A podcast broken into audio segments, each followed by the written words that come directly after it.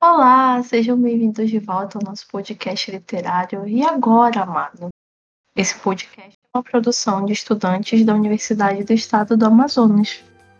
E, como vocês bem devem se lembrar, né? No nosso episódio anterior, a gente estava conversando um pouco sobre a geração de 45, aqui com os meus grandes amigos Dolores, Peter e Viana. E hoje a gente vai continuar esse bate-papo com eles, tá bom? Agora, bem, eu vou deixar eles darem né, aquela saudação inicial que vocês já estão acostumados, mas é sempre bom a gente lembrar também um pouco do conteúdo do episódio. Nesse episódio aqui, eles vão comentar bastante sobre o texto em prosa dessa fase e sobre três grandes autores: o João Guimarães Rosa, a Clarice Lispector e a minha xará Lígia Fagundes Teles. Ou será que sou eu? Fica aí o mistério. Brincadeira, gente. Só pra descontrair. A gente vai conversar sobre esses grandes autores hoje, tá tudo bem? Agora eu vou deixar os meus colegas darem aquele oi pra gente, né, já ir aquecendo e eles vão começar a nossa conversa de hoje, esse bate-papo super legal que a gente tem aqui todas as semanas, tá bom? Então sejam bem-vindos, meus amigos Dolores, Peter e Viana. Podem dar o seu oi, fiquem à vontade. Olá, queridos ouvintes, sejam bem-vindos novamente. Eu me chamo Dolores e espero que vocês gostem do episódio de hoje. Olá, tudo bem com vocês? É, com muita felicidade estou aqui novamente para trazer novas abordagens e eu espero que a aula de hoje seja muito proveitosa, que vocês possam entender e gostar da, da, desse episódio e se divirtam com a gente. Olá, amigas! É um prazer imenso estar de volta aqui com vocês. Eu quero desejar um bom dia, uma boa tarde, uma boa noite aos nossos ouvintes Espero que vocês estejam prontos, com lápis e caderno em mãos, para darmos continuidade ao assunto sobre a geração de 45. Como a Lígia falou, dessa vez o nosso enfoque será no texto em prosa, então fiquem aqui conosco e espero que vocês apreciem o episódio. Oi, gente. Então, retomando aqui, como bem falaram já a nossa amiga Lígia e o nosso querido Peter, hoje a gente está aqui para conversar com vocês sobre a prosa moderna de 45. Então, os textos em prosa produzidos a partir desse período aí são marcados, assim como a poesia, como bem mencionou a nossa amiga Viana no episódio passado, se você não se recorda, depois você volta lá e dá uma relembrada, é, esses textos né, em prosa, tanto em prosa quanto em poesia, da geração de 45, são marcados por tentarem dar uma retomada né, de alguns aspectos prezados lá pela geração de 30. É, nesse sentido, os autores buscavam atingir uma certa produção literária mais intimista, né, com enfoque em aspectos regionalistas e também fazer novos usos da linguagem. A linguagem aparece aí pode ser entendida, né, como a forma. Justamente essa preocupação, né, a gente vai perceber é, a partir né, dos textos que serão é, comentados hoje, que havia uma grande preocupação dessa geração com a linguagem. Em suma, os escritores desse período, como eu já acabei de mencionar, eles se interessavam por produzirem uma literatura mais intimista. Dolores, intimista em que sentido?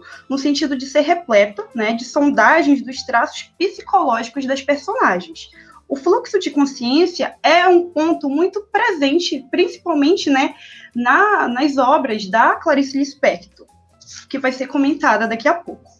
Por outro lado, houve também uma espécie de reformulação dos aspectos regionalistas, né? O regionalismo era um ponto presente na geração anterior e ele vai retornar aqui nessa geração, né? Só que ele vai ser posto de uma, de uma outra perspectiva. Agora, né, o regionalismo é posto a partir de, como eu posso né, explicar. É, os costumes serão os costumes regionais serão prezados, as falas agora de uma figura que vai aparecer aí nesse meio vai ser o sertanejo, né? A fala do sertanejo, que é a, aquele é a figura que habita o sertão brasileiro, né?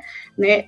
O sertão tido como um, um, um, lugar onde o clima é seco, a paisagem é árida, né? E a fala desse sertanejo vai ser prezada, né? Por meio aí da essa importância aí dada pela linguagem, essa preocupação aí. Uh, bem, é, o sertão nos enredos, ele vai aparecer, como eu mencionei, né? Tem a figura do sertanejo. O sertão aí, ele vai aparecer tanto como plano de fundo das narrativas, né? De algumas narrativas, como também ele vai estar interiorizado nas personagens. Algumas personagens conceberão até o mundo como um grande sertão.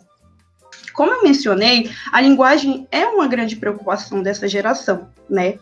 E também nos textos vai ser notável a criação de novas palavras, né? Que isso pode ser entendido como neologismos, que é justamente a criação de novas palavras a partir né, de, de formas é, já existentes e também de formas que serão criadas aí. Uh, muitos autores, muitos estudiosos até consideravam, né, é, chamavam a geração de 45 como instrumentalistas, porque eles utilizavam a linguagem como um instrumento de expressão estética.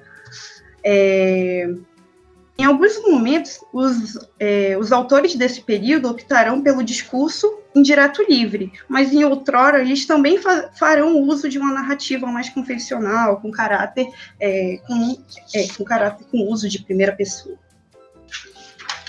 É, em alguns momentos, também será perceptível nos textos uma certa, um certo lirismo, né? Já que a linguagem era uma preocupação dos modernistas dessa geração, né, tinha-se também, nesse sentido, a preocupação de atribuir certo ritmo à leitura do texto, né? Então, serão usados, como eu já mencionei, haverá neologismos, o Guimarães Rosa vai se destacar muito por isso, né? Por fazer o uso de, de uma linguagem mais... Ele, uma, diria que é uma linguagem bem criativa aí, que ele faz, né? Ele vai empregar novas palavras. Falando nele, quem seria Guimarães Rosa? Né? João Guimarães Rosa nasceu no estado de Minas Gerais no ano de 1908. É, e ele, desde pequeno, já se destacava porque ele era autodidata, né? E desde cedo ele iniciou seus estudos em outros idiomas. Ele se formou em medicina no ano de 1930, depois casou-se e foi exercer a sua profissão em Itaquara, né, no interior de Minas Gerais. E foi nesse lugar que ele pôde ter contato com a paisagem do sertão, que acabou servindo, né, posteriormente como uma referência e inspiração para as obras que ele viria a escrever. É, assim como Ferreira Goulart, como foi bem mencionado pela nossa amiga Viana, o Guimarães Rosa também tinha um currículo bem admirável. Né? Ele foi diplomata e ele pôde exercer suas profissões em diversos lugares pelo mundo. E aqui no Brasil, ele é, chegou a exercer um cargo político, né, que foi o de ministro do Estado. É, ele também foi, ele passou, né, a, a, fazer parte da Academia Brasileira de Letras. É, ele foi empossado e três dias depois ele faleceu, né? Mas também foi é algo memorável aí, né? É, uma, é uma, um cargo importante aí almejado por muitos escritores do Brasil.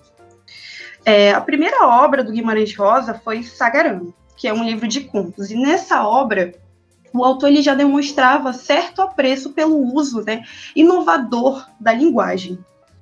É, e foi nessa obra, nessa obra também ele já demonstrava aí também um, um certa, uma certa preocupação, um certo apreço por demonstrar, por utilizar por falar do regionalismo, né? Só que aí, nessa, nessa, nesse uso aí do regionalismo, ele vai atingir uma nova forma, que é justamente ele vai atingir um caráter mais estético, mais universal. Já em Grande Sertão Veredas, que eu acho que, se a gente falar em Guimarães Rosa, a primeira coisa que nos vem à cabeça é essa obra, né, muito admirável da literatura brasileira aí, foi a obra, eu, eu, acredito que tenha sido a obra que consagrou ele como, de fato, né, na literatura brasileira.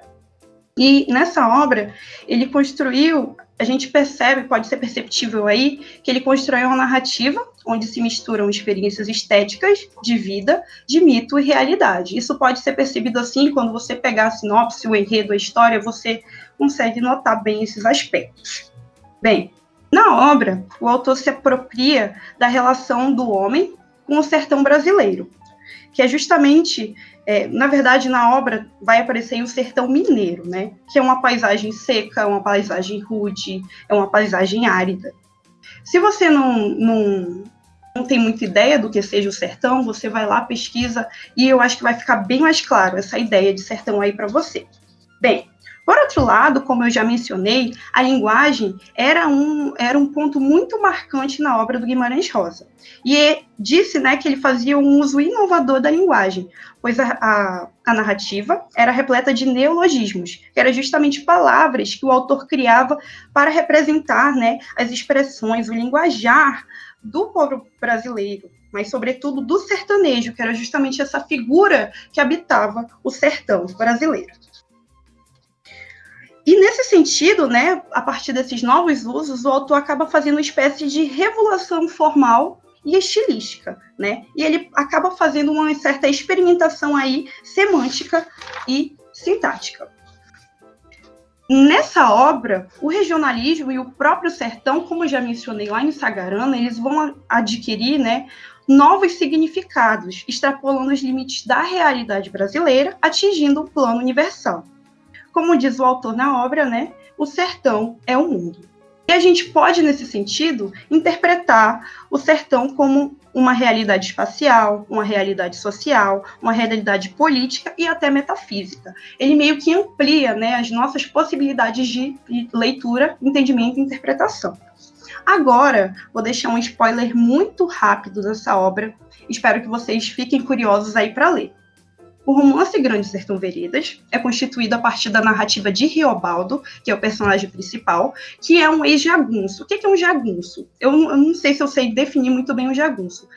Eu acho que é uma figura, né, que é, porta em suas mãos uma arma e que, de uma forma ou de outra, é, tenta defender os seus interesses. Eles também atuavam como espécie de soldados para proteger políticos, enfim. Era um soldado não tão dentro da lei assim de uma forma mais genérica aí, gente. Eu estou definindo aqui. É, o Riobaldo, como eu falei, né, que é um ex-jagunço, que ele acaba questionando a existência do diabo. O narrador conta a história, que é, é a partir né, de sua vida aí, marcada por vinganças, disputas e mortes. Como eu disse, o espaço físico, o sertão aí aparece como plano de fundo da narrativa. Entre as personagens, vamos se destacar o próprio Riobaldo e o Valente de Adorim. Depois de muitas e vindas, idas e vindas da narrativa, lá no final da história, o Riobaldo vai descobrir que, na realidade, Diadorim, porque ele sempre nutria um forte sentimento, era uma mulher.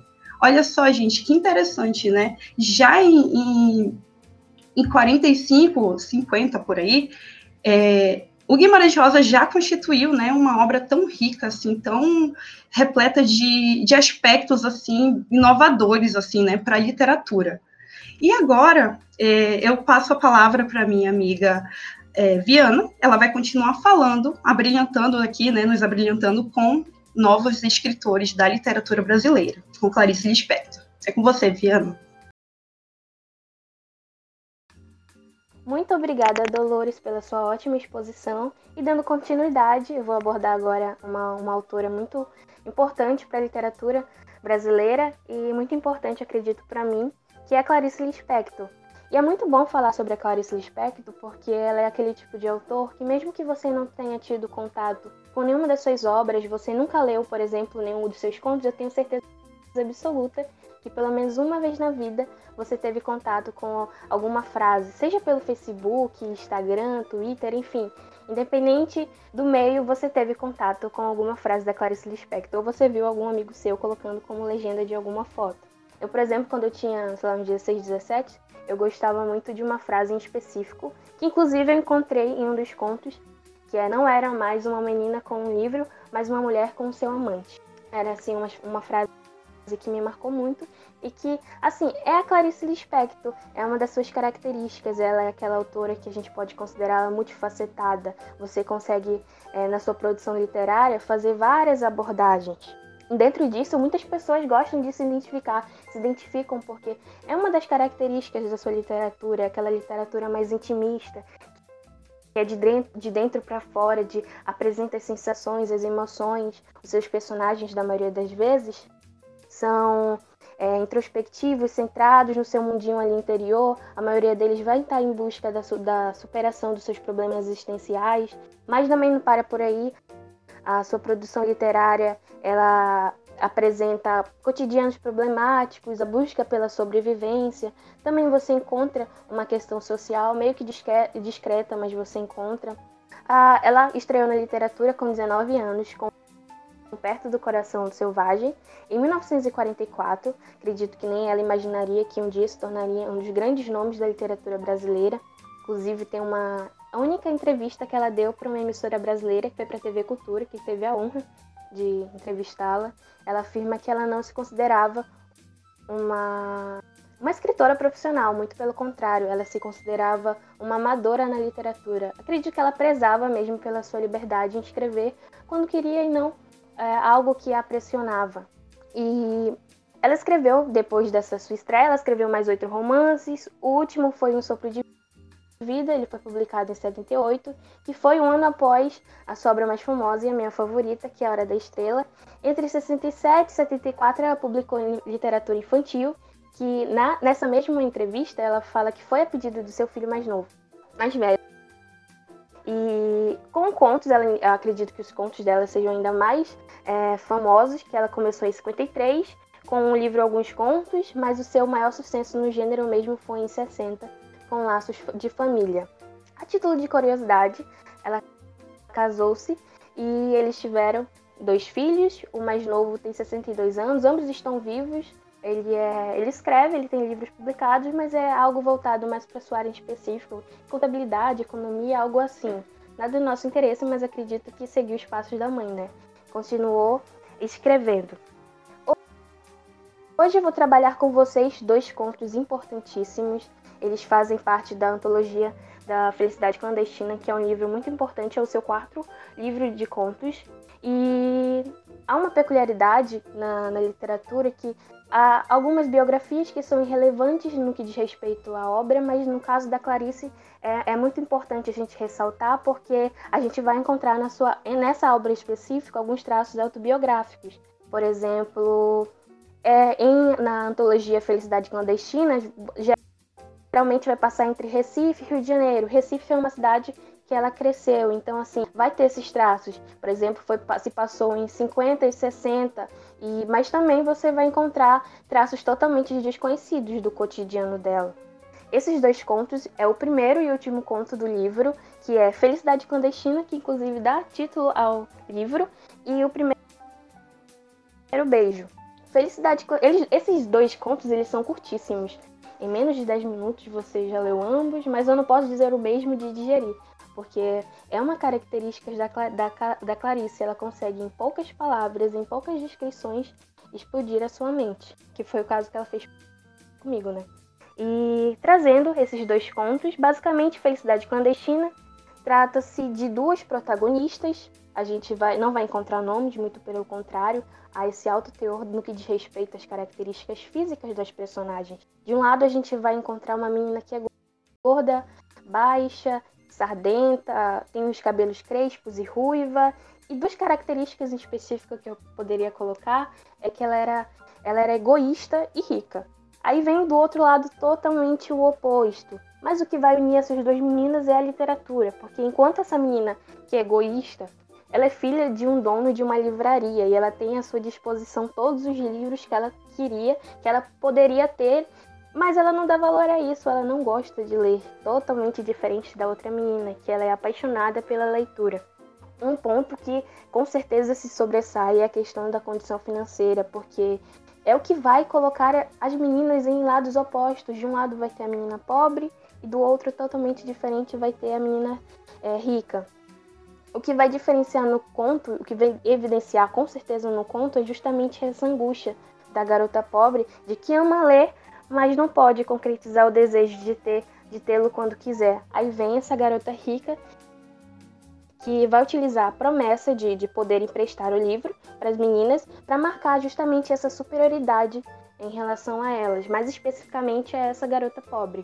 A gente percebe nesse conto uma crueldade infantil muito forte, mas é, é, é muito rica a forma como a Clarice coloca no final uh, um amadurecimento dessa menina pobre em relação àquele livro no que diz respeito à, à sua literatura.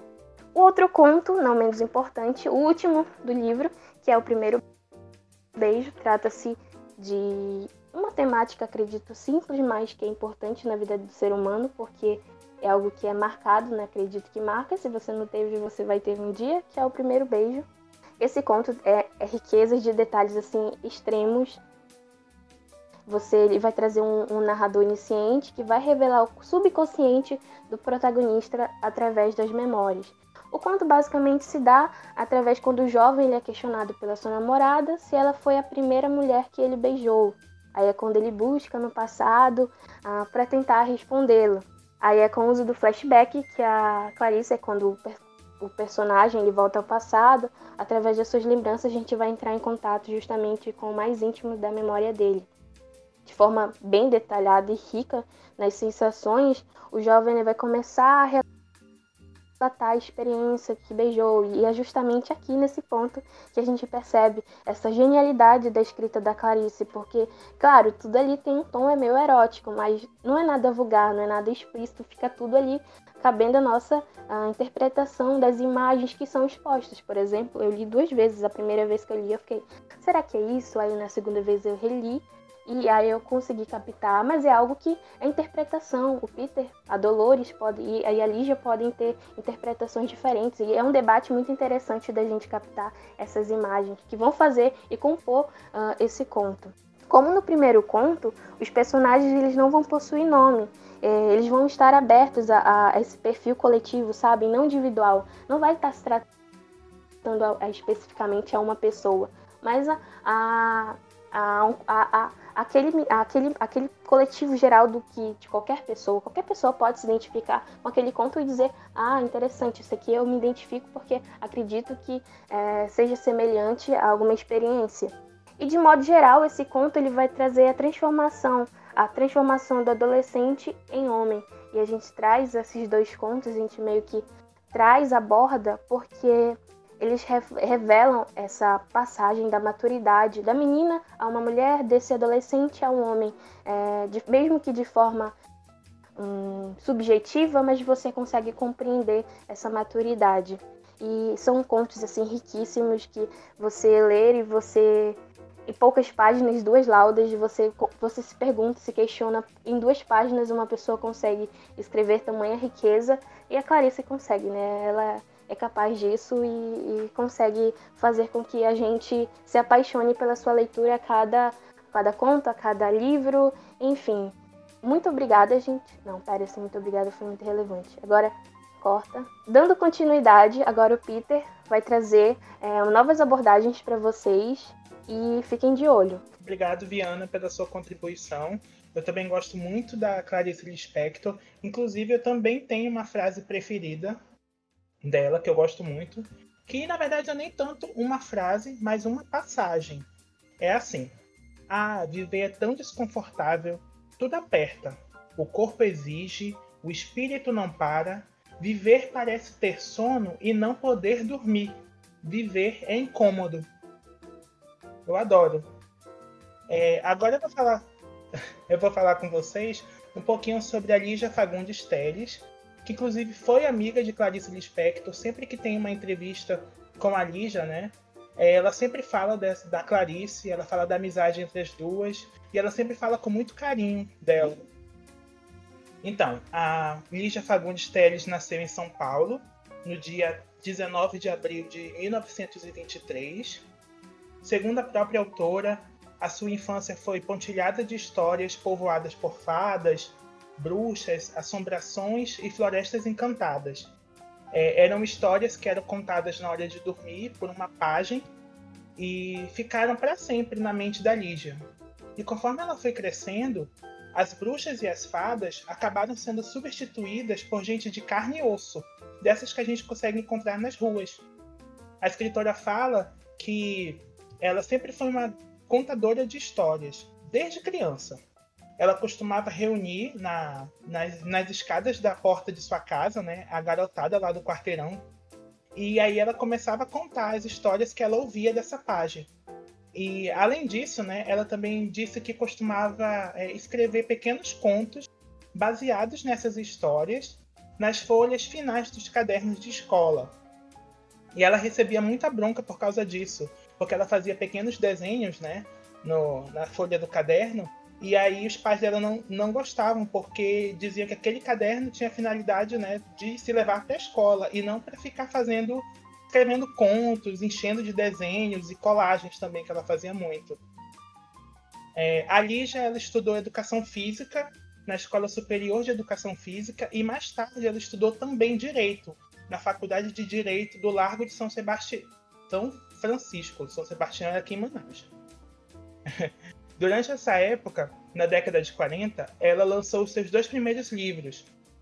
Foram de contos. O primeiro foi Praia Viva, foi lançado em 1944, e o segundo foi Cacto Vermelho, que foi lançado em 1949. É, a escritora costuma enxergar esses primeiros escritos como quem vê os primeiros e inseguros voos. Eles foram mais para experimentar as asas e medir as forças. A prova disso é que a autora considera o Ciranda de Pedra, seu primeiro romance, como também seu primeiro livro. É, ao longo de sua carreira, a escreveu quatro romances, sendo o As Meninas, de 1973, o mais aclamado pelo público e pela crítica. É nele que a escritora vai falar sobre a ditadura militar e outros tantos assuntos que eram considerados tabus na época e por que não dizer até hoje, né? Através dos olhos de três amigas universitárias que vivem em um pensionato só para garotas. Além disso, é nesse romance que a autora vai usar e abusar da técnica do fluxo de consciência. Quem ouviu o episódio passado sabe bem do que eu estou falando. E para quem tem interesse de saber um pouco mais sobre essa técnica, fica então o meu convite para escutar o nosso episódio anterior. Apesar de todos os romances da Lígia terem sido muito bem recebidos pelo público e pela crítica, foram seus contos que a popularizaram de fato, não só no Brasil, mas em todo o mundo. A prova disso são os muitos prêmios nacionais e internacionais recebidos pela autora. Entre eles, a gente destaca o Prêmio Camões, de 2005, dado aos maiores escritores de língua portuguesa, os muitos prêmios Jabuti recebidos por ela, e a indicação ao Nobel de Literatura em 2016, sendo a Lígia a primeira mulher brasileira indicada ao prêmio. Só indicada, né? Porque ela perdeu o prêmio para o Bob Dylan. Enfim. Muitos dos contos da Lígia é, são selecionados como leituras obrigatórias de vestibulares de várias instituições do nosso país. Entre os que sempre aparecem nas listas estão Um Jardim Selvagem, Antes do Baile Verde, Venha Ver o Pôr do Sol, as cerejas, as formigas e seminário dos ratos. Esses dois últimos, inclusive, já foram cobrados no PSC da UFAM há alguns anos, e é sobre eles que vamos comentar rapidamente. Os dois contos fazem parte do livro Seminário dos Ratos, que foi lançado em 1977. As Formigas é o conto que abre a coletânea, Nele encontramos a história de duas primas que precisam de um lugar para ficar enquanto estudam. Bem, o que, é que acontece? Elas alugam um quarto em um sobrado antigo que tem como dona uma mulher muito peculiar. Então elas ficam em um quarto que é meio sótão, sabe? Fica no sótão da casa. E é um lugar muito pequenininho e também muito baixo. Mas é suficiente, né, para as duas, para as duas enquanto elas não conseguem algo melhor. Nesse quarto, as meninas encontram uma caixa, que, segundo a dona do sobrado, foi deixado pelo antigo morador do quarto, que era um estudante de medicina. E nesse caixote encontram-se os ossos de um anão. E a partir daí, a coisa para essas duas estudantes começa a se tornar um verdadeiro pesadelo. Eu estou falando isso porque todas as noites elas receberão as visitas de formigas que se direcionam para esse caixote. E olha, eu não vou dizer o que, que elas fazem com esses ossinhos do anão, mas ó, é de gelar a alma. É um daqueles pontos da Lígia bem assustadores e ela é cheia dessas histórias mesmo. Uma coisa que eu acho muito interessante nesse conto é que tudo o que acontece parece um sonho ou um pesadelo. A prova maior desse estado onírico da história, né, é que as formigas só aparecem durante a madrugada. Sabe, naquele momento em que sonho e realidade se confundem. O outro conto é Seminário dos Ratos, e é o conto que fecha a coletânea, e ao mesmo tempo dá nome a ela. Ou seja, é o conto. Nele, nós temos personagens que estão envolvidos na preparação do sétimo seminário dos ratos. Só para deixar bem claro, trata-se de um seminário sobre ratos e não promovido por ratos. É, conforme a gente descobre através do diálogo entre dois personagens, os ratos estão invadindo o Brasil. Portanto, um órgão do governo foi criado para dar um fim a essa situação. Esse órgão se chama RATESP. Mas pelo que a gente percebe, as coisas não estão indo muito bem, né? Afinal de contas, esse é o sétimo seminário anual dos ratos. E conforme a fala de um dos personagens, né? A população ratal, ratal, de rato mesmo, já se multiplicou 7 mil vezes desde o primeiro seminário. Então são 100 ratos para cada habitante. Ou seja, parece que pouca coisa foi feita, né? O povo cobra uma solução para a questão dos ratos. E para piorar a situação, ainda há o fato de que a Ratesp fica em uma casa de campo, um local extremamente isolado, afastado da população e que o governo gastou milhões na restauração do prédio em que ela se encontra. Portanto, esse seminário, esse sétimo seminário, ele tem que ser definitivo. Uma solução tem que ser encontrada a pressão popular ela está sendo muito grande. Os ratos estão expulsando as pessoas de suas casas e começando a roer os pés das crianças da periferia. Imagina só uma coisa dessas. Um dos personagens, inclusive, chega a dar a brilhante solução de que cada família deveria ter pelo menos um ou dois gatos em casa, né, para dar aquela contida nos ratos, né? Mas logo ele é lembrado por outro personagem de que não existe mais nenhum gato a população estava passando fome e acabou comendo todos. Bem, a partir de agora, eu não vou falar mais nada sobre o conto. Eu vou deixar que vocês procurem e leiam.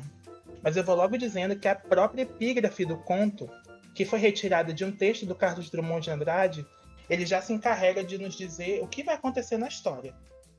A epígrafe é assim, ó. Que século, meu Deus! exclamaram os ratos e começaram a roer os edifícios.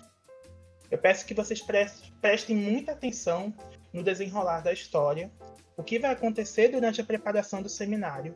Fiquem atento, atentos né, à fala da, dos personagens. Prestem também atenção no contraste entre a situação em que o povo brasileiro se encontra e a situação em que os funcionários da RATESP se encontram né, durante essa participação no seminário. Vejam o menu que será servido lá, o menu do jantar que será servido para eles, os gastos e a opinião que eles têm sobre a população mais pobre. Tentem responder para mim lá no Instagram por que, que a Ratesp fica tão longe do centro urbano. Estamos falando de um conto que foi escrito nos anos 70. Pense em um outro lugar que foi construído assim no meio do nada e que é até hoje muito importante para o Brasil. Vamos lembrar que nos anos 70 a, não existia internet. E, e locais assim, muito isolados, era difícil até mesmo para pegar telefone. Vamos lá, gente, vamos pensar que lugar que foi construído lá nos anos 60, teve, foi inaugurado, na verdade, né? Nos anos 60, que é muito importante para o Brasil, até hoje é importante e fica assim afastado da, da pressão popular. Vocês, vocês vão perceber que esse conto ele ainda diz muito sobre o Brasil atual. Quem são os ratos? Quem são os funcionários da Ratesp? Nós ainda somos esse povo que sofre com a situação dos ratos? Aí é vocês que vão ter que me responder. Eu indico fortemente a leitura desses dois contos e de toda a obra da Lígia Fagundes Teles, mesmo que não caia no vestibular deste ano. Muito obrigada, querido Peter, pelas suas contribuições grandíssimas contribuições, inclusive. Aliás, grandíssimas as contribuições de todos aqui hoje. Temos uma equipe muito forte, como a gente sempre comenta nos episódios, claro, né? Muito estudiosos, leitores assíduos e dedicados, então o resultado não poderia ser diferente, né? Bem, tome em consideração a recomendação de leitura. Por favor, leiam Lígia Fagundes Teves, é uma escritora sublime. Não sei se eu encontraria outra palavra para conseguir descrevê-la, sabe? A, toda a sua obra, inclusive os outros autores também também leiam, como o nosso amigo Peter comentou. Mesmo que não vá cair no vestibular, leiam como uma, uma leitura complementar, vou chamar de complementar, mas de uma maneira geral, esses autores eles entram nas bases da nossa formação enquanto leitores, então recomendamos fortemente que vocês leiam, tá bom? E, claro, chega o nosso momento de agradecimentos, de recados finais. Eu, como sempre, vou agradecer a presença de vocês aqui no nosso episódio, nossa audiência. Não esqueçam de ouvir os episódios anteriores, a gente sempre comenta. Vou reforçar novamente, não esqueçam, vai fazer muito mais sentido se vocês ouvirem todos que vieram antes, dar uma sequência, claro. E agradecer também aos meus amigos, Dolores, Peter e Viana, por estarem aqui comigo, ajudando a gente a, a fomentar essa discussão, a bater esse papo sobre leitura, sobre literatura, sobretudo sobre cultura, também sobre história, que todos esses assuntos acabam se entrelaçando, não é mesmo? E agora eu vou deixar que os meus amigos deem o um recado final, tá bom? Então, queridos ouvintes, foi muito bom tê-los por aqui hoje. Gostaria de agradecer pela audiência e também gostaria de agradecer aos meus amigos pela parceria. Obrigada, Lígia, pela bela mediação. Obrigada, Peter. Obrigada, Viana, pela parceria aí. Então, espero todos vocês no próximo episódio. Tchau, tchau. E pegando o gancho, esse agradecimento da da Dolores, eu quero agradecer também a você que tirou um tempinho do seu tempo para nos ouvir aqui, seja pela manhã, pela tarde ou pela noite. Muito obrigada, eu espero que seja novamente muito proveitoso e que nos, nos vemos no, no próximo episódio, que é o último, infelizmente, mas vamos ter uh, novas visões, novas abordagens e vemos vocês semana que vem, ok? Quero agradecer aos nossos ouvintes. Repito que é um prazer estar aqui falando de literatura com vocês. Eu espero que vocês tenham feito é, muitas anotações, gostado do nosso episódio. E eu tenho dois vídeos para indicar. O primeiro é um especial feito pela TV Cultura, em comemoração aos 100 anos da escritora Clarice Lispector. Sim, esse ano, se ela estivesse viva, ela completaria 100 anos. É um vídeo muito fácil de encontrar no YouTube mesmo. É só digitar Clarice Lispector 100 anos especial. E o segundo é uma entrevista com a Lígia Fagundes Teles, chamada O Escritor por Ele Mesmo. Facinho também de encontrar no YouTube. Esses são vídeos que nos ajudam a entender um pouco mais sobre a vida e a grandiosidade das obras dessas duas escritoras. Por fim, eu também quero agradecer as minhas amigas por terem me recebido.